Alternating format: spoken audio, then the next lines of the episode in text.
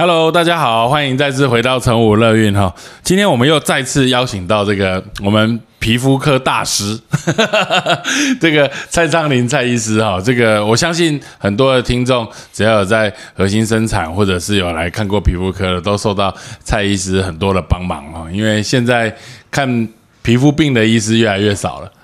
特别是真的专门在看小朋友或孕妇的，这个其实真的很少很少，因为现在越来越多的皮肤科的专科医师会往这个更精致一点的这个 这个医学美容啊，或者这方面。但是其实事实上，小朋友在皮肤病这个地方，他不是很严重的病，但是他却又会困扰很多新手爸爸妈妈很多很多。所以蔡医师在这方面钻研了非常非常多年哦。那其实还有另外一个他的这个最主要的专长。是肝险哦，对，所以这个都是呃属于免疫方面的问题啊，新新生儿方面的是很专业的医师，所以我们今天又很荣幸有机会请到蔡医师来跟大家再分享一下这个新生儿可能常见的皮肤病，特别是我们耳熟能详所谓异位性皮肤炎，但其实大家还是搞不太清楚异位性皮肤炎是什么。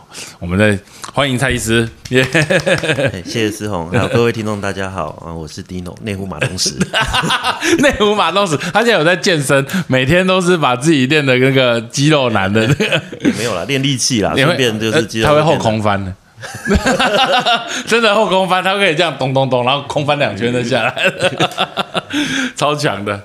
好，哎，怎么讲？我们要我想想讲一下，就是我们现在小朋友出生啊，呃。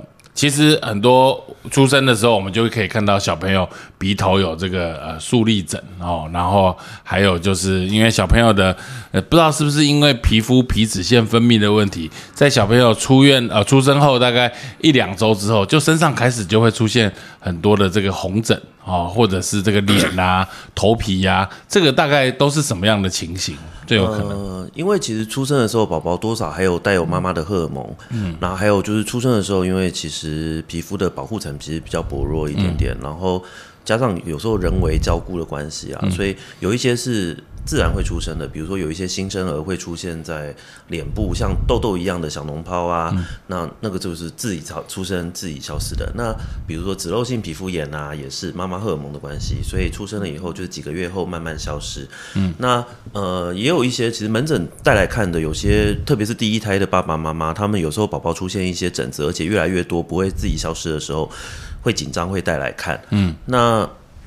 其实里面有一些是可以完全不用处理的，就跟妈妈确认，就是说，哎，这个是很常见的，然后可以自己呃消失的，那就不用处理。嗯，可是也有一些是就是照顾的关系。嗯，那讲个简单的道理，就是说，其实一百个孩子他不会一百个。就是不会每个人的照顾方法的肤质或是需要的照顾都一样，就像是学校也是一样，你大班上课不会一般三十个小孩子每个人都可以接受同样的教育，里面有些才能特别好的或者才能特别专项的，那他可能在大班的教育里面就不适合。那同样的就是说，因为我们出月子中心或是在婴儿室出院的时候。大部分都教同一套的的照顾，那当然这个不是不好的事情，可是就是说，偏偏有一些孩子可能状况比较特别，他就刚好不适合这个照顾。嗯，那有时候是亲属的好意送了很多产品，嗯，那结果这个产品刚好不适合宝宝用，嗯。所以这个时候就是用我们皮肤科专科医师受受过训练的眼睛，从那个宝宝的皮肤身上里面去找资讯，嗯来判优先判断这个是内在外在的。嗯，那这个是不是常见的呃新生儿的自然消退的皮肤病？嗯，如果是这一种的，那就请家长安心；如果不是的话，那我们就要去拷问父母或是家里呃家属的老人家、保姆之类，就是怎么照顾的，用了什么东西，然后去细细追问。嗯，所以门诊其实这一类的。就是宝宝还蛮多的，所以每一个都要独立的，就是全身仔细检查以后去问病史，啊问照顾方式，然后去理清他真正的原因。因为因为我们现在当妇产科医师有一段时间啦，我其实会有时候会有一些冲击。我当然问这个问题也是可以，可能有一些新手爸妈也有这种想法，因为现在越来越多的网络上的资讯，所以在包含我们产科医师在小朋友出生。之后的处理就大家很多都不一样，比如说以我们以前的经验我来说，我们小朋友出生之后就把他的身上的血渍、哦胎脂、哦这些东西都把它擦干净，然后我们会用这个呃一些油类的东西把他身上都尽量能够擦干净，然后接下来就是洗澡啊、清水啊这些东西。但是有一群的妈妈，他们会希望能够 all nature，因为他觉得孩子在肚子里是很。就就是这样，他很好，他他这三四十周他也没有长痘子，到长长痘痘、长疹子，所以他出生的时候会希望这个胎子能够留在他身上，呃，越久越好哈。就是他这样子反而对对小朋友来说是保温保暖，甚至对于他的皮肤是一个保护的作用。所以我想最基本的一个概念，我想要问蔡医师，就是说，诶，到底这个胎子的这个东西，如果我们把它清除掉？哦，会不会反而对他造成影响？或者是小朋友出生之后洗澡的部分？哎，感觉它本来抱肚肚子里是用呃油脂类的东西，或者在羊水里面都有一些脂质的成分。那我们如果只用清水洗，是不是反而让它容易产生长痘痘、小脓泡、长疹子这样的状况？还是我们应该要用一些什么婴儿类的沐浴乳啊，还是婴儿油哦？这个东西，我想众说纷纭，是不是？请蔡医师帮我们解答。呃，我自己个人的有限的知识会觉得，就是说，当然宝宝的这种出生后的照顾没有单一的标准答案，当然。对，那呃还是需要 case by case 的，依照个案状况。可是呃。就是说，比如说胎子移不移除这个事情，我想短时间内不移除应该没有大危害。可是因为毕竟胎子在胎内中的状况和出生以后在外面的状况是不一样，胎内相对是相对无菌的状况，对，所以那出来了以后，胎子这种油脂的事情还是会遇到微生物去分解，可能会有变质或者是味道，或者是有有没有细菌会长在上面滋生的问题。对，那这个我了解的比较有限，我不敢讲说一定怎么做比较好。那可是移除的时候，就是只要小心，然后肉眼看得见的。可以移除，因为它并不是不移除不行的东西，就是说呃稍微有一点点没有没有移除掉，那等它自然也是会脱落，或是被衣服摩擦掉，或是之后洗澡会移除移除掉。所以我倒觉得这个事情只要家属愿意，然后没有什么奇怪的后果发生，比如说没有奇怪的味道，没有奇怪的迹象，有感染的迹象，应该是都可以。那只是说出生之后，呃，如同刚才先讲的，就是说有一些事情是。你不管做呃怎么照顾他，就是会自己出现的皮肤疹子。嗯。可是有时候不巧，新手爸妈就是觉得好像是我做了什么照顾之后才出现的疹子。想啊。对对对对，因为他们没有这样子的尝试，他们也不是皮肤科的专家。你不要讲说新手家长，家长他们不是医生，我们。我们的妇产科同事、儿科的同事，他们对皮肤病也不见得就是一看就知道是这个东西。对，所以当他们有疑问的时候，就会带来，那我们就要去帮他抽丝剥茧，去找出那个原因，或者有时候一一来一看就知道说啊，这个是没问题的。嗯，所以我自己倾向于就是说，我先不预设立场去教导父母说你要怎么照顾，因为这个东西就是人生的功课。嗯，那可是要相信你的直觉，就是说不能全部都是就是头脑放空，然后。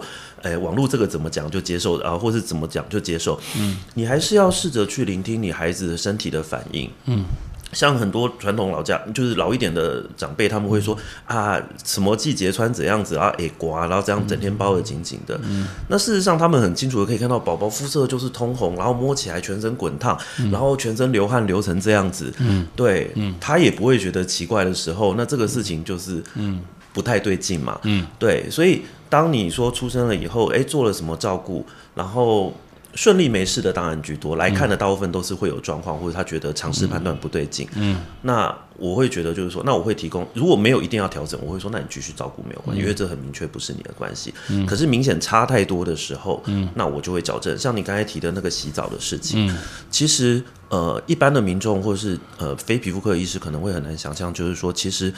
这个世界上是有一群人是其实不太适合用清洁剂洗的，嗯，对，不管是身体、手脚或是脸上，像比较敏感肤质的，或者是真的是皮肤容易就是干燥的人，他其实就算再温和的清洁剂，他还是有机会会破坏皮肤，造成他的就皮肤的受伤，或是造成湿疹干燥的问题。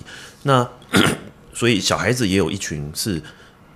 比较不适合洗清水，呃，比较比较不适合洗清洁剂，洗水就可以，洗水就可以了。对，那这种就是说需要医生的经验判断，然后去告诉家长这个事情。那有讲说啊，不会脏，不会臭，怎样子？我说你试试看就知道。事实上，我们这有很多大人也都是只洗清水，小孩子更不用讲，从出生一直到两三岁，他都是只有用清水洗，嗯，也都没有什么大的问题，嗯，对。那一般的家长会有的疑虑就是说。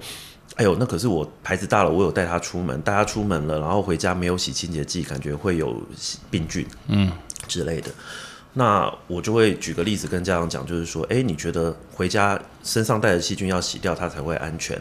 那不洗的话会有危险。可是你有没有想过，就是说，当你在外面遇到这个菌的时候，其实你的孩子可能会。该进去的就已经进去了，而不是因为你回家没有把它洗掉而进去。对，所以如果当下的环境你接触到菌的牌子接触到菌的时候，那个已经有风险进入的时候，其实回来有没有洗，其实应该不太影响。其实想想，真的也不一定要洗肥皂。全世界除了人跟宠物之外，都没有都是用清水洗。又或者是 呃，对啊，因为宠物是被人抓去用对对对用肥皂洗的，就是用我们的思维去想。全全世界的其他的动物也都没有这样洗澡啊。嗯，对啊，可能就是河水泡泡或者雨水，那也是那也是清水啊。对对对，甚至还不是很清的水。而且他们环境可能比我们脏吧，在泥巴，他也活，它也活得好好的。是啊是啊是啊是啊是啊。所以 从此今天开始回家都不用洗澡。其实我自己有深刻感觉，就是说我自己二十岁、平常你也都不太洗澡了，也没有。可是就是说，如果只有汗水的话，像有人的汗水是会有味道，那我就觉得你就洗清洁剂没有关系。可是。像我是比如说会运动的人，我一天要洗两三次澡的，我就不一定每次我都全身都要用清洁剂洗干净。嗯，水冲一冲，水冲一冲，就是特别是身体受教。而且现在已经年纪大了，我发现好像哎，真的洗过头的时候，我自己皮肤也会被我洗出问题。背包包又明明洗洗，没有没有没有，就是真的是清洁剂用过头的话，我自己手脚也会觉得洗过头。所以年纪不同，那个保水度不同的话会影响。那小 baby 的问题在于就是说，因为其实。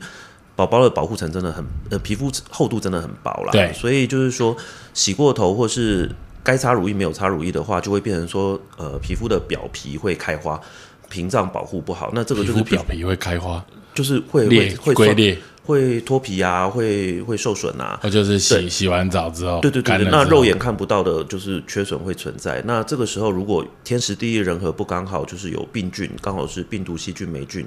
刚好种上去了，嗯，那其实就会容易有感染。那小朋友最常见还是就是全身就是或是各个地方都有可能长出毛囊炎，或是呃点啊这种东西，嗯嗯，通通常就是常发生在洗过头了以后的孩子。哦，所以你刚刚讲点啊这个东西，洗过头，我 我们以以一个比较医学专业的方法洗，就是说，因为你洗过头，它太干燥，皮皮皮脂腺分泌油脂。然后又堵塞，然后最后被细菌感染产生顶啊，是这样子？不是不是堵塞，不是这样子。皮肤洗过头了，所以 barrier 破损了。所以如果我们并不是因为到处都是菌嘛，嗯，所以菌我碰到了以后，哎，它没有机会进去的话，它自然就不会造成危害。可是当你皮肤开花了、破损了，它就有机会就是侵入城墙，就是长长驱直入的时候，这个时候病菌就在里面就会开始会滋生，会有机会造成危害、细菌感染。OK，所以跟毛孔有没有堵塞没有关系，还是。受伤的关系，是皮肤表皮不完整。那小朋友有些洗完澡之后，我知道像有人说很干，他都会希望能够擦一些婴儿油，怎么样？那这个东西也是有可能会产生所谓堵塞或者是什么样的状况？就是不是每个孩子都适合用油类来做按摩啦。嗯，对，就是说如果有会有一些特别的表现，那所以。嗯，只能就是说，真的是每个孩子 case by case 不一样，所以我们只能先这样尝试看看。比如说，我们今天有一个新生的孩子，然后我们这是新手爸妈来了之后，我们当然是先用呃清水洗嘛，再加一点这个这个新生儿的一些沐浴精，就清洁剂这样。他洗完之后，如果有问没问题，那当然最 OK 啊。如果有问题的话，就可能要请请这个皮肤科医师来评估一下，是不是需要做更换或方法做改变。对，因为即便像我们院内有在。帮出生第一天的孩子做过敏基因检测的这个事情，可是这种高风险宝宝，即便我们再怎么快，也要在满月的时候才有机会知道报告结果。嗯，所以在这一个月中间里面，其实呃，都还是可以照原本就是被教导的方式去照顾。可是其实。在满月回诊的时候，很多宝宝如果他是特别的宝宝的话，其实临床就就可以看得出来，就已经有迹象了。那再加上报告的辅助，那个其实就会有一个就是比较明确的答案啦。在多年之前，蔡医师刚加入明泉，我们刚要开的时候，你对于这个我们婴儿是要用什么洗洁剂来洗小朋友，这个有很多的坚持哦，要不能有味道，不能有什么东西。到底这些清洁剂的香味或者是一些添加剂？为什么会对宝宝会有影响？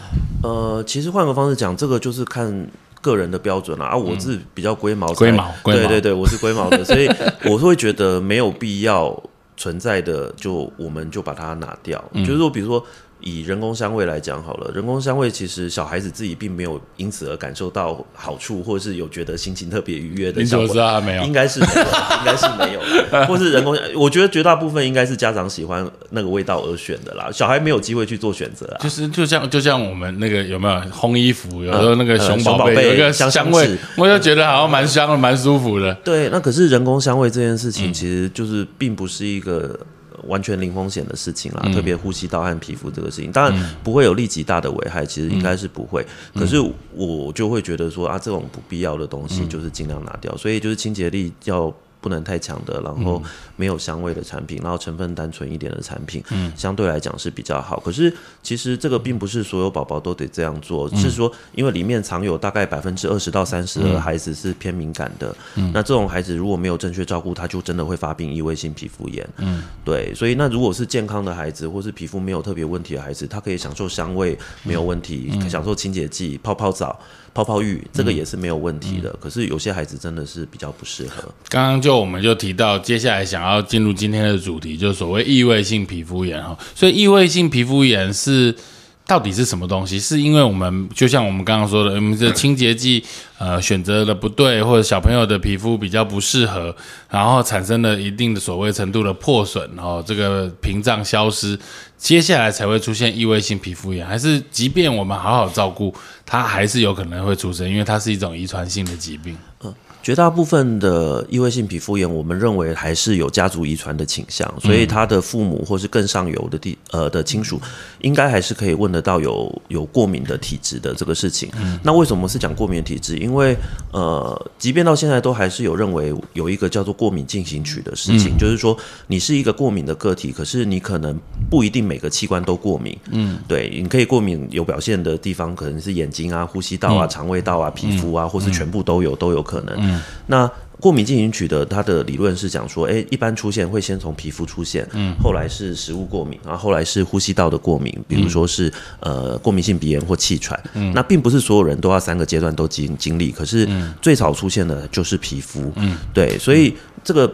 有没有过敏体质这个事情，从小表现的话，第一步就是皮肤这个事情。那很多人到长大后来就是，哎，后来会会换到其他阶段去。可是也有一些人是从小皮肤不好了以后，他其实一旦发病了以后，就一直持续到大人。所以每个人的开始、结束，还有呃出现，是不是三个东西都出现，这个还是有差异。所以这样在我听起来，异位性皮肤炎就是皮肤的一种慢性过敏了。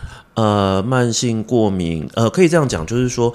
它是因为基因遗传造成它表皮会比一般人又在更缺损、脆弱。对对对，所以我们皮肤表皮健康的人，如果比如说像我们医护人员每天刷手洗手，手被洗过头了，那我们手也是会破损，有时候会流汤流水，甚至湿疹，或是真的感染了也会有。嗯。可是呃，过敏体质的孩子，他因为基因的关系，他皮肤表层保护力比一般人更差。嗯。所以当他用一般人的强度去清洁的时候，或是就会更容易破损。那一般人其实是不擦乳液也。可以过活的，除非你是老人或是体质的关系。嗯，可是他们一旦又接受一般的照顾破损了，然后又没有补充的话，那其实就是雪上加霜的感觉。嗯，对。所以原则上最初期的症状一定是皮肤受伤，然后产生这个发炎的现象，或所谓过敏的现象。对，这是其中一部分会看到的。所以呃，当然家长听到我会跟他们讲说，哎，其实你们现在照顾呃。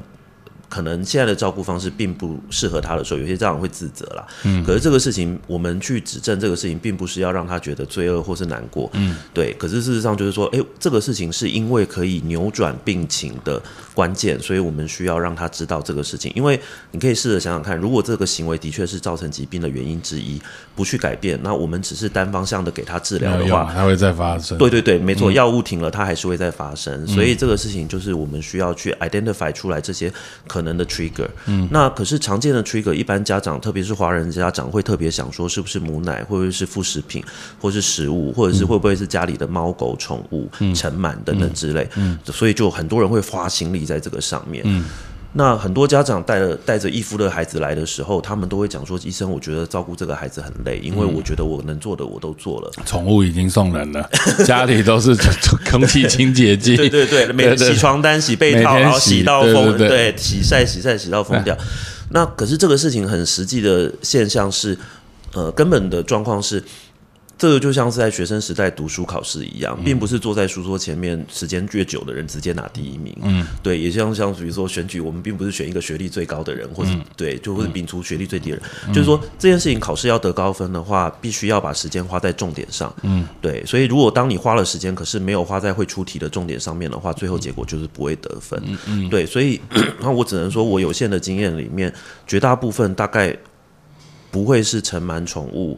呃，副食品这一类，他们是无辜的。对，绝大部分我当然还是有，大部分是在于用了洗面乳，也不是清洁剂，就用了不适合的产品，不适合产品，比如说不适合的清洁剂，或是不适合的乳液，对，或是不适合的产品，嗯，这个是有些会有的。那绝大部分还是跟照顾的概念有关系，就是说，哎，一旦被我们 identify 出来是特别，就是是易肤的宝宝了以后，那你就要搭配，因为。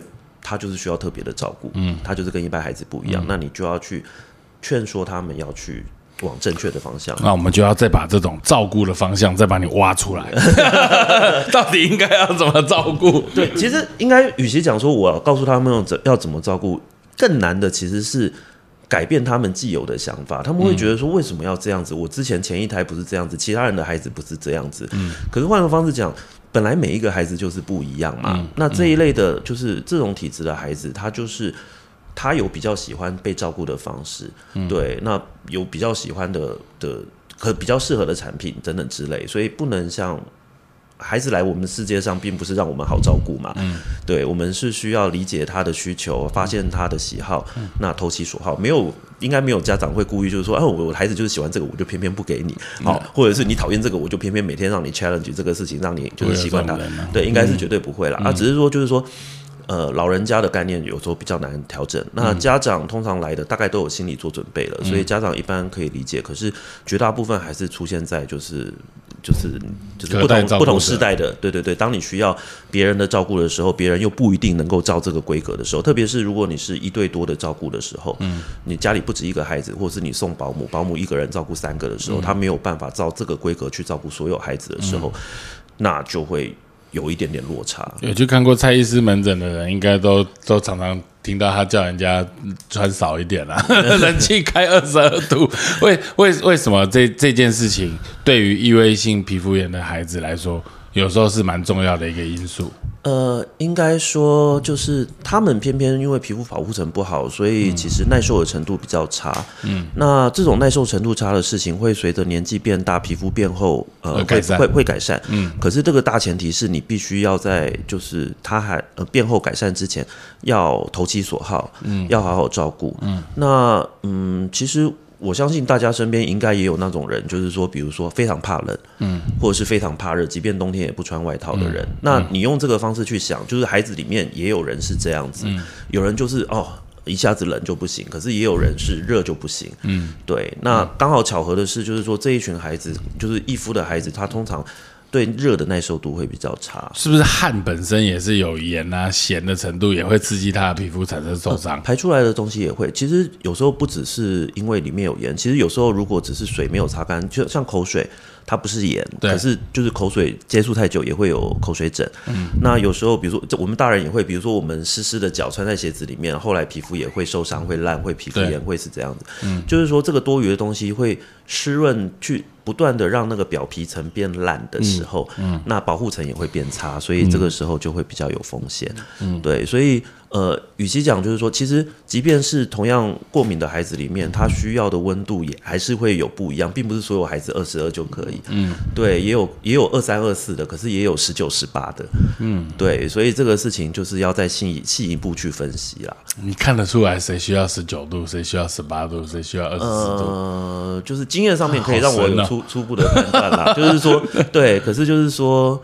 嗯，有有一些蛛丝马迹可循，可是是比较个人感受类的，就是比较没有办法，就是说，哎，怎么样知道是他是？可是，呃，至少不会是二四二五二六这种温度了。嗯，对对对对。可是就是说，并不是所有衣服的孩子就是都是同样的温度设定，就是有些孩子需要高一点点，有些孩子还是需要低一点点。嗯，对。那呃，这种孩子我们会建议家长，就是说，你可以大量，其实你在家里在恒温的环境下，你很好去试这个事情。就是说，特别是你有一个准确的温度计，然后你有空调，嗯，那去设的时候，那比如说你的孩子在现在这个环境下，比如说现在是二十二度，嗯，那我们建议你孩子的穿法一定是洋葱式穿法。嗯，你四季的第一件都是夏天的服装。嗯，在比较比较冷的时候，你再加第二件、第三件。可是回到温暖的地方，那你要脱掉一件一件脱掉。对对对对对对，你不能第一件就是长袖长裤很厚的。那这个事情你在温暖舒服的地方你就没有办，除非你把它脱光。嗯，虽然脱光也是我们人常常建议家长的一个方式。嗯，对。那所以在你控制的环境情况下，你可以去尝试看看你的孩子是不是真的二三、二二、二一、二十、十九、十八。嗯，他到哪个 range 还可以？嗯，对，因为就是并不是单一标准的温度，它其实还是有一个区间，嗯，它是可以容许的。嗯，对，所以这个家长其实都可以去试。可是，一般家长会担心说，哦，宝宝我这样做会不会因为这样生病或者怎样子？那还有一个很重要的观念就是大家都知道，可是就是不愿意相信的，就是说感冒一定是病菌，绝对不是吹风着凉穿的少温度低。对，感冒跟跟温度真的一点关系都没有。对对对，如果吹风感冒就是会着凉，肚脐会着凉，然后孩子就会生病感冒，那你就会看到呃去海边比基尼的辣妹，然后同一天一起去集体感冒，或者去游泳池穿泳裤的男生全部集体感冒。对，并不是这个事情。对，其实所以所以其实这里面刚刚讲了蛮多知识成分在，所以虽然在靠蔡医师的口语当中，但是就是说。呃，照顾方面来说，洋葱式的穿法，然后再来就是温度，绝对不是造成小朋友感冒最主要、最主要的原因，甚至它根本不是一个原因啦，哈。但是反而这个温度可以让他的皮肤得到适当的休息，甚至保护，至少不要伤害了，哈。投其所好了，投其所好。对，那你不不知道的时候，呃。就是第一个，你试验看看。如果你不知道的话，那你就带来给医生检查。那知道的医生，我们给你方向，那你就会省去一些路。这就像是有人适合去补习，请老师指点明路。嗯，那有人适合在家里自己读书、自己摸索。对对，可是可以自己摸索人，那当然欢迎，因为这个事情本来就是做父母的功课之一。对啊，可是当你觉得疑惑的时候，其实我们有很多的专家在在各地嘛。对对。在在在这么多年的临床经验，因为常常听蔡医师在讲，而且跟蔡医师是好朋友，常会听到他一些行临床上面的一些教导的过程。其实异位性皮肤炎的照顾其实蛮重要的哈，就像刚刚说，方式对了，它可以避免这一个所谓过敏进行曲进到下一个步骤，下一个步骤，它就是维维持在原地踏步，或者甚至完全不发生了。呃，过敏进行曲能不能因为皮肤的照顾的好就不发生这件事情，我们不知道。可是你照顾的好的时候，它过敏进行曲至少第一阶段的时候，它不会如此受苦。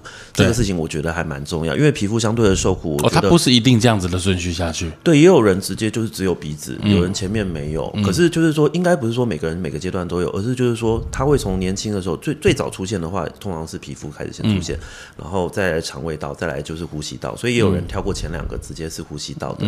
对，可是比较没有说一出生就呼吸道这样子，这个是比较少见的。嗯，那我们什么时候这个异位性皮肤炎的孩子有可能会需要用到药物？呃，然后这一类的药物是不是就是主要是让他的皮肤做一些修复，不要呃再有这样子的受伤？那再来还有一点就是，其实很多妈妈听到类固醇药膏呃这五个字哦就。就闻之色变哦，听到哇，这有类固醇我不能用，甚至现在坊间还有一些很多的药膏，它主打我不含类固醇，然后这个特别还写说把不含类固醇跟异位性皮肤炎专用这个把它绑在一起，这个是不是有需要破解的迷思？还是他一直同意这样子的说法？呃，如果这个是呃孩子呃现在有状况，那这个状况是。不用药物一定不会改善的话，那我们就会勇敢要让家长去接受这个事情去使用。嗯，那如果是我们判断觉得你只要照顾正确，他可以自己恢复的，那当然就不用借助药物。嗯，那不可否认，皮肤科里面就是有蛮长的机会会用到外用类固醇这个事情。嗯，那可是要我通常会鼓励家长更多的事情是你不能卡在这个这一关就就不进不呃不前进了。嗯，因为其实如果大部分的孩子会需要用药，还是因为照顾观念的问题。嗯，那你越快做对的时候，孩子的疹子越快好，不再复发的话，就可以越少。那他就可以越少使用。所以其实并不是医生特别坏心，每个孩子来我都希望你特别用。其实并不是，就是说在这个反复拉扯的过程，就是你每次回来的时候，我有没有找出你新的问题，你做的不足的地方，那你再赶快做对，再做对了，诶，那发病的频率又会更少，或是次数又会更少，情情况又越不严重，那这样孩子用药的情况就会越。越来越少，嗯，那绝大部分还是因为就是生活里面有遇到一些避不掉的一些卡关的事情，特别是呃大一点的孩子，比如说学校过团体生活的时候。你很难不去追赶跑跳，或是不去操场打球是运动这种事情。那偏偏高温曝晒流汗又是异位性皮肤炎，小孩子不不耐的，就是不擅长的，就是遇到容易恶化的事情。嗯，对，所以这个事情就是会比较难。可是，在大概一岁半两岁之前，绝大部分都是自己照顾，除非你是送保姆托婴啦。对，当你自己做对选择，他就可以很好的时候，应该不是着重把。心力焦灼在就是说啊，我不要让孩子用类固醇，而是应该要把重心放在就是说，我要赶快照顾对，这样子他发病的机会就会少。那类固醇这个事情见好就收，绝对是安全的。那有经验的小儿皮肤科医师一定也不会希望孩子过量的使用。所以只要是嗯。确实，赵医师只是使用见好就收，需要的时候再拿出来用，基本上是没有问题的。那的确也有非类固醇的药物的选择。那这一类药物其实它直接当做第一线治疗也不是不可能。可是我自己会倾向于留在，就是说，如果你很努力做对了，可是你的孩子病情还是反复，嗯，那并不是你不努力，有事情可以改进不改进的话，那我们暂时投降输一半。那你这些容易反复的地方，我们就用非类固醇的。不但治疗，甚至去压制它、预防它，让它不要一直让孩子受苦。嗯，那还是有这个呃立场可以用这样子的药。嗯，对，那。呃，我比较不喜欢化妆品厂商或是药厂去贩卖这个类固醇恐惧这个事情，因为其实这个是没有必要而且不道德的事情。所以化妆品不加类固醇，这个是天经地义的事情，因为它本来就不能含药。所以类固醇是药物。对对对对对，你含处方药成分的话，它就不会是化妆品。所以利用这种不含类固醇或不含什么东西去贩卖恐惧的这种厂商，我个人是觉得非常不道德。其实我我我说实话，我觉得类固醇实在是个好东西呢，很多东西都都。都会可以用，过敏也可以，什么都可以，甚至。小朋友肺泡成熟啊，什么疤痕长长长疤，什么都可以预防。我觉得可能是适当的使用，嗯，就是见看状况适合的使用，见好就收。就是说，比较怕的是，还就是如果病患是自己在外面买，不知节制的，或者是你不知道你手上的这个强度强弱，嗯，那该用在哪里？可是你哪来乱枪打鸟，长时间用，那这样当然是危险的。或者是你买的是。嗯，保健食品好，或是怎样子？他跟你讲不含药，可是事实上里面含了东西，那你就误食。像上个月不是也有那种就是什么小孩子用了什么保养品，然后早熟的症状出现的，这个也是类固醇过量可能就是里面有激雌激素或是什么东西。对哦，我们不是送验的单位，所以我们不知道。可是就是说，这个东西就是大家要有合理的期待，特别家长应该要有的，就是说，很多人会倾向于找外面非药物的选择，然后帮孩子保养。可是。如果这个东西是非药物，可是又有神奇的疗效的话，家长应该要警觉，要避免这个事情。刚刚有提到，就是说小朋友的照顾上面来说，其实温度好像低温比较好。那我们会碰到小朋友，哦，这个当然是题外话，这个不在反纲。就是说，这个这个小小朋友，哎，我们很常看到妈妈游泳，而那个小朋友游泳，亲子游泳，呃，就冷水或温水。那小朋友到底可不可以泡温泉？或几岁可以泡温泉？这个感觉高温是对皮肤是一个影响，四十度、四十二度这种。呃，我相信一定还是有孩子是可以接受的这个事情，只是说温度在哪里。那可是你会注意到有一群宝宝，他只要洗高温，第一个他皮肤红了比较久，第二个孩子会哇哇大叫，会不喜欢。嗯，对。那当然里面也有可能一些不是温度的关系，有些孩子本来就比较怕水。对对对对对，所以这个事情要去再进一步分析。如果不是温度的关系，他就是下下水就怕，那可能就是真的是怕水。可是。呃，高温低温，你要带孩子去外面的场所去泡那个温度的时候，你可以在家里先实验看看你孩子舒服的 range 是哪里。嗯，对，一般来讲就是说，即便是健康的孩子，可是当你用越高温的水去洗的时候，皮肤保护层当然会也会比较比较被破坏掉。嗯，对，所以我不会觉得说孩子一定不能做什么，可是他没有一定要做那个。嗯，那当你准备好了再去做，你在家里先试验好了再去做，比较不会有问题。嗯嗯嗯。再来还有就是母乳补喂了哈，因为现在大家。呃，几乎是因为推广母乳的关系，或者是这个妈妈的意思，认为，哎，应该出生之后哺乳，呃，就是不喂母乳的几率其实是蛮高的。那到底不不喂母乳里面，这边就有提到母乳有很多好处啊，里面特别有提到说，这里面富含 IgA 这个因子，然后它可以让这个小朋友的抵抗力更好，甚至可以预防异位性皮肤炎的发生，是这样子吗？呃，这样说可能会得罪很多前辈或是人，就是没用的意思。不是，就是我自己临床的观察，就是如果是过敏易肤的孩子啊，我们在。饮食上面做很大的努力，其实并不太改变病程，照顾反而比较重要。照顾比较重要，就是换个方式讲，孩子也不会因为喂配方，然后他的变得比较难控制。哦，那当然，对对对对对，喂母奶也不代表他病程就会比较轻松。对，所以就是说，从口服的方面要直接改变，就是。直接改变病程，至少 monotherapy 这一项就只用这个来做治疗，大概是那就是强度不够的。嗯，对，那也不能说这一项做了，然后其他都乱做，然后也会很有效，大概没有这样子的治疗。所以易夫的照顾比较难的是在于，就是说每个孩子不一样以外，另外你要照顾的面向比较多。嗯，对，那我当然觉得照顾面是比较重要的。饮食类是因为有一些文献会告诉你说，诶，AD 的孩子他的肠内菌或是菌虫。组成比较不一样，所以你应该要补怎样怎样怎样。可是事实上，那个是结果或是原因，这个我们不知道的。这样就正间接来说，食补这块在异位性皮肤炎是效果不大。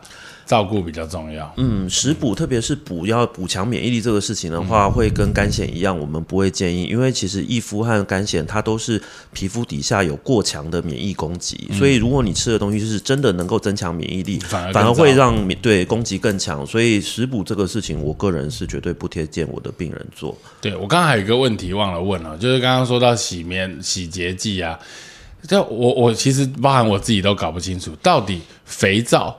跟沐浴乳 差在哪里？我我不知道。然后或者是说，沐浴乳跟洗面乳有没有差在哪里？再来就是我们我以前这个大学有一个同学，他说他一辈子都洗水晶肥皂。哦，水晶肥皂那个什么南王水晶肥皂还是什么南桥的南桥？对对对，这个好像听说也是一个很圣品的，拿它来洗，这个时候过敏机会极低，或者是它有有很大这些。这问你专家了，这个到底我我这个在困扰我，大概已经好几十年了。就是回归基本面面来讲，就是说你有没有需要就是清洁的脏污？那这个脏污是不是很难清洁？嗯，这个事情比较有相关。那简单来讲，因为虽然没有人在做这个事情，可是你可以想象，就是说每一个产品它的清洁能力不一样。嗯，就像是你要洗黑油，你可能要用洗净力比较强的。你只是洗洗一般的脏污，那你就清洁性就了。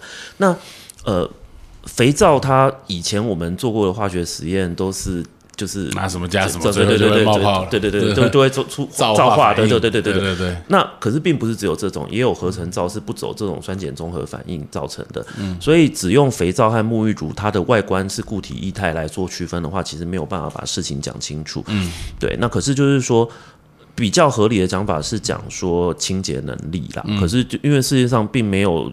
机构去针对市面上呃贩售的产品去做强弱的排列，另外你每个人需要清洁的脏污也不见得每天一模一样，所以呃只能就是说肥皂和呃沐浴乳这个事情，你要记得它是来清洁。皮肤表面脏污，这个是原来的主要目的。嗯，可是现在变成大家习惯了，就是变成是全身洗的话，就有点乱枪打鸟的感觉啦。对，并没有那么多脏污，人也没有那么脏。当然，每个人体质或工作性质或是兴趣不一样。嗯，对，所以呃，可以去找就是洗净力比较温和的或适合自己的产品去选用。对，那理理论上洗面乳。应该比擦洗身体的要来的温和。呃，其实也不一定，因为因为怎么这么复杂？因为洗面乳也不见得是油性皮肤专用的，也有人是呃敏感肤专用。皮肤应该脸应该比较嫩啊，所以应该不会再太。也不一定，就是说它抓油的能力，像比如说有人会用抗油空洞的洗面乳或是沐浴乳等等之类，它里面为了要抓走更多的油，因为这一类的人可能分泌油脂比较旺盛，嗯，所以它可能就会洗的比较干净。可是。呃，我个人是觉得，就是说比较安全的做法，像我一天要洗两三次的人，其实我就觉得用比较温和的方式，那洗你油了就洗，油了就洗，这个是比较比较好的。原因是因为你当你用洗净力过强的清洁剂的时候，表面其实会先洗坏掉，可是底下的油孔还没，就是还是会持续分泌，还没出来，还是会还是会持续分泌，所以它出油的事情是并没有办法被解决，所以有时候常常。明明长痘子长得很严重的人，脸被洗得干巴巴的话，常常就是因为抗油空洞洗面乳或者清洁过度或是去角质造成的。对，所以没有没有先天的设定，就是说啊，呃，洗面乳一定比谁呃安全或是洗得干净，还怎样子，还是要看各个产品它的就是清洁能力来做决定。那当然，你不同的部位，比如说做头发的清洁剂。你也可以用肥皂洗，也没有问题。可是它后来就是可能会有分叉或是毛躁的问题，所以它里面会去加一些带有电荷的一些分子，去让它排排列比较柔顺一点点。嗯，这个是在做细区分。可是你可以想，我们古代的时候并没有那么讲究的时候，嗯，对清洁上面就是也是全部都用同样的方式洗，或者只有清水洗的时候，也没有什么大的问题。这个讲穿了，应该还是后来产品在行销上面做的区别化了以后，对，在做的。像比如说维他命，有孕妇维他命、妇女维他命，一样对。对，就你说 男生成分比例可能有点不一样。对对对对对，可是你说男生吃孕妇维他命就会怎样嘛？就是不会怀孕，对，不会怀孕，也不会长胸部嘛？对对对对对，所以这个事情就是后来就是做出的差别化差异。就像你洗衣精，现在也有洗衣球，也有洗衣粉，嗯，对，你说一定粉比怎样子好嘛？也没有，就是说还是要就单一的这个原始的目的，这个是来洗净的。那这个洗净它需要的脏污是什么？那有没有确实把那个脏污洗掉来达成它的工作？那南桥水晶肥皂真的有这么神吗？啊，那是就是洗净力算比较强的，算是比较强的。对对对对，所以我不可不能否认，一块一块只要十三块，对，十十三块吗？对对对，以前 现在我不知道多少钱了。以前我大学的时候那一块才十三块。我我只能说，就是说应应该还是有人可以接受用这个洗，可是并不是人人都可以，而且绝大部分病人我们不会建议他这个洗，因为网络文章也有流传说什么皮肤科推荐用南桥水晶水晶，有啊，就是有看过啊，对对对对对对对。那这个因为网络真假消息很多啦，可能是真的，他这个小孩子需要了哈。对，或许有人需要，可是就被人家拿去做通案处理，或是去做宣传。可是事实上，回到最原始的讲法，就是说一百个孩子有一百种照顾的需求和不一样的方式。嗯，所以别人孩子怎么照顾，跟我们是不一定一样的。对，所以别人家孩子适合读书，我的孩子适合跑步，那我不一定要跟人家家里一样。其实皮肤的问题困扰很多了，不一定是小朋友哦，这甚至包含到青春期的时候，这个男生女生长痘痘，影响社交啊、美感啊，这个对他心理其实就有很多的障碍。有看到一些研究，他就是说，哎，有这个异位性皮肤炎，伴随焦虑啊、忧郁的几率都比较高。这个我我想应该还是美感的问题哈。呃，就是说有几个层面的事情，第一个就是通常。如果没有好好照顾的义父的孩子，容易睡眠中断，因为痒。然后睡不深，然后容易醒，然后在那边影响。那睡眠我们知道跟生长也有关系，嗯，所以有时候门诊比较容易看到的是，呃，易夫的孩子有时候比较瘦或比较生长比较矮，比较慢。对对对，但不是绝对啦，跟睡眠有关。对，跟睡眠有关系啊。第二个容易抓出来的疹子，通常就是黑厚流血，所以脸上如果蹭的花花的、黑黑白白的，嗯，这个也会影响。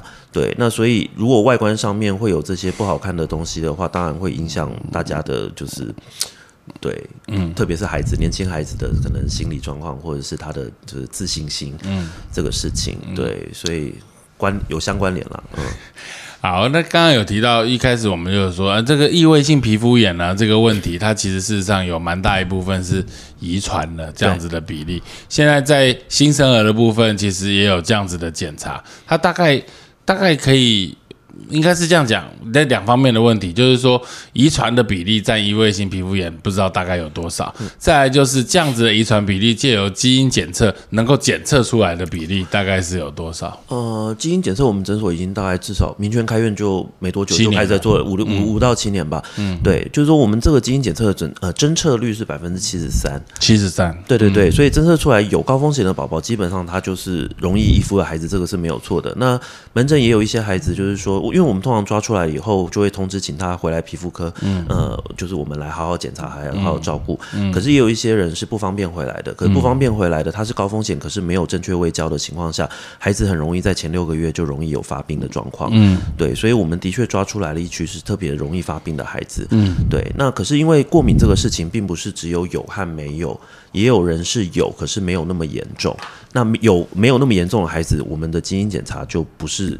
来抓这一种孩子，我们抓出来的是有，而且如果发病会很严重的这种孩子。嗯，对，那所以呃要补足这一块的话，其实我们现在也有做新生儿的健检。嗯，对，所以如果有这种担忧的孩子的话，就是说家长可以带来，然后让我们全身检查皮肤。嗯，对，然后我们可以从里面蛛丝马迹来告诉家长，就是说，哎，你这个孩子是不是还是有这样子的风险，或者是他的肤质建议你要怎么照顾，用什么产品？嗯，呃，这个是我们目前可以补足的，就是说尽量没有办法做到人人都克制化，可是我们至少基因检查可以先筛出那些最严重、potentially 可能会发病最严重的人。嗯，那剩下的那些人，我们再用就是就是临床后来的方式来做直接的健康检查，来帮他去补足这一块。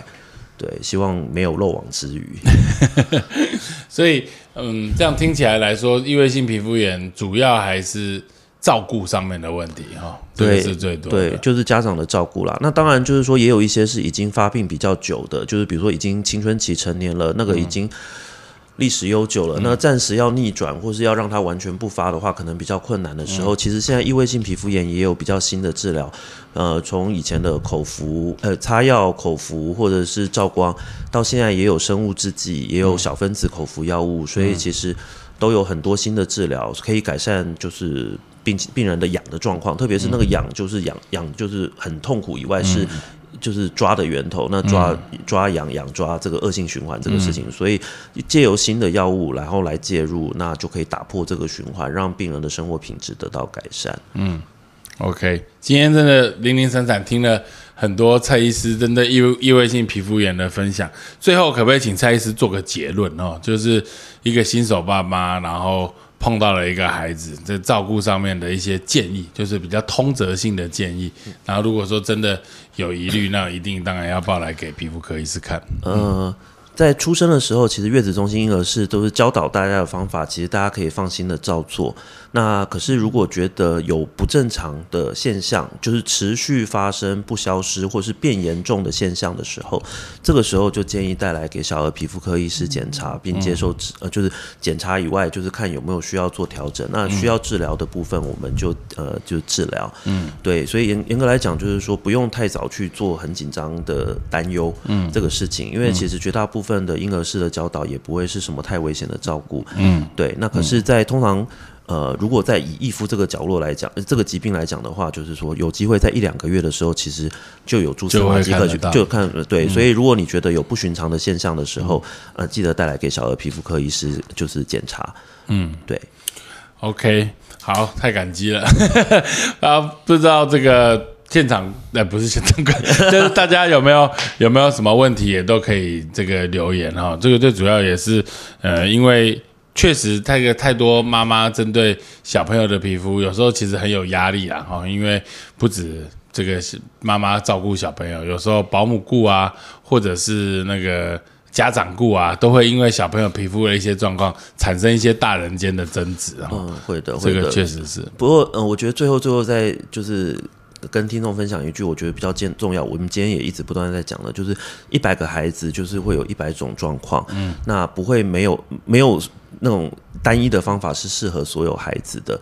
那我们生孩子照顾他，不用。高标准，事事都是一百分不犯错，就是犯错了，我们呃就是在调整，再调整就好。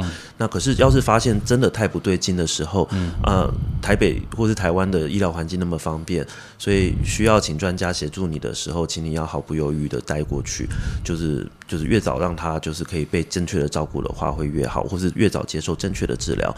会让大家都比较轻松。对我刚刚我就一刚刚一直在想，因为有一点点不专心，所以还是说，哎，观众有没有问题？我我我刚刚我想起来我要问什么，就是说我们我们其实新生儿里面最容易反复反复。发现呃被刺激哦有问题的地方，其实事实上就是我们包尿布的地方。哦对。哦，然后就是特别当然是小便哦那个大便也是它会包在那，然后就会出现红屁股的现象，那可能是清洁过度或者是说清洁不干净，这个好像两种都有人说法哦，就是因为一直擦，所以他屁股受伤，然后所以要用水洗要什么水冲，那到底红屁股是不是也算是一种？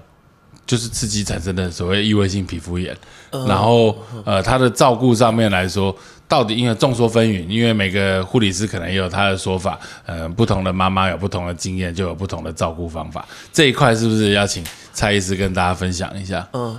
就是如果是易肤的孩子，因为他基因的关系，他皮肤保护层比较差，好，所以的确有可能比较容易红屁股。特别是哎，我们没有办法，就是就是孩子一小便一大便，随时第一时间就把它换掉，绝对不可能。你又不可能叫他冷，对对对对对对对对对。那你你大人在睡觉的时候也不可能第一时间随时起来看。那这个事情就牵涉到，就是说大小便本身，就是我们刚才讲，不止大小便，就是口水、汗水，哪怕只是水。这个可能停留在皮肤久了以后，都还是会有问题。嗯，对，所以当呃易肤的孩子他先天的保护层比较差的时候，这种刺激性的东西就更容易在比较短的时间就让皮肤有状况。嗯，对。那还有一个状况也比较常见的，就是说是健康的孩子，可是他比如说最近因为拉肚子。需要清洁的次数比较多，所以大人也是一样。我们大一天拉个三四次肚子，我们屁股也会开花。嗯，那小孩子状况也是一样。嗯，所以易肤的孩子就是真的比较容易红屁股，这件事情在临床上面是常见的。嗯，可是哪怕健康的孩子，如果太闷太久没有换，或者是洗的太过头的话，也会。嗯，所以呃，门诊上面也是会遇到一些孩子，我们会建建议他就是尽量还是清水冲，嗯，不要用清洁剂，不要用湿纸巾，嗯，然后压干。嗯，呃，这样子的话，对皮肤的受伤就会更少，会比较少一点点。那还有就是说，有一些孩子其实甚至像现在秋冬没有那么热的时候，我也会叫孩子说，就是家长就是说，你可能不一定每天都要洗澡，有时候两天洗一次，也一天半洗一次也没有什么关系。这个事情，因为其实本身洗澡这个过程多多少少还是会会受伤，会多多少少啦。对对对。那我看还有很多红屁股的会烤屁股哦，红屁股，红屁股就是亮屁股，就是让他皮肤尽量干燥。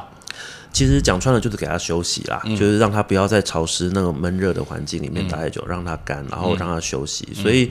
呃，我个人是没有特别推荐擦 PP 膏这个事情，这个也是得罪厂商的事情。可是就是说，并没有规定包尿布的孩子就要擦 PP 膏。嗯，对。换个方式讲，你只要换的够勤快，你什么都不用擦，其实也还好。对。可是如果你要擦的话，要比较安全的东西，我觉得擦凡士林也可以，就是薄薄的擦，但厚厚擦是不好的。嗯，就大概也是形成一个保护层。没错，没错，让他有机会不要第一时间马上就被大小便给接触到。对。所以其实。照顾异位性皮肤炎的宝宝，就把你全身身上上下的这些伤口啊什么，这个或者是清洁之后，就像你照顾红屁股的方式，类似概念，大原则是一样的。我刚刚就是要讲这个，突然想不起来，所以大原则有点像。有有有，所以也有文献就是有这样子的医学就是研究，就是说，哎，当你乳液勤擦的时候，其实可以降低新生儿百分之三十以上的那个异位性皮肤炎发病这个事情。对对对对，乳液勤擦就是等于是修复保护层啦。对，跟擦凡士林也是可以同这样的概念之类的。对，所以就是说，乳液擦的多的时候，其实药就有机会擦的少，因为你保护层好的时候，它出问题的机会会降低。当然，你故意照顾不好还是没有用。对，可是就是说，当面面俱到的时候，那你乳液有擦没擦的时候，这个时候就会有差距拉出来。嗯。好，很好，这个非常感谢蔡医师跟大家分享。我刚刚真的终于想起来了，就是 因为我我这这今天来就一直想要把红屁股跟异位性皮肤，因为我在我看来，我觉得好像是类似的事情。对，就是说，就跟我们手一样，就是说健康的手你洗过头了还是会出问题，所以健康的皮肤被洗太多次屁股了，拉太多次了，那还是会坏掉。嗯，可是比较保护层脆弱的人，他不用洗那么多次，他就会坏掉。OK，对。好，非常谢谢蔡医师今天接受我们访问，也希望这个我们的听众针对今天蔡医师说的这个皮肤的照顾啊，还有异位性皮肤炎有更深一步的了解，在照顾自己的孩子或者是呃朋友的孩子啊，这个更能够得心应手。好，好，谢谢，谢谢大家，谢谢。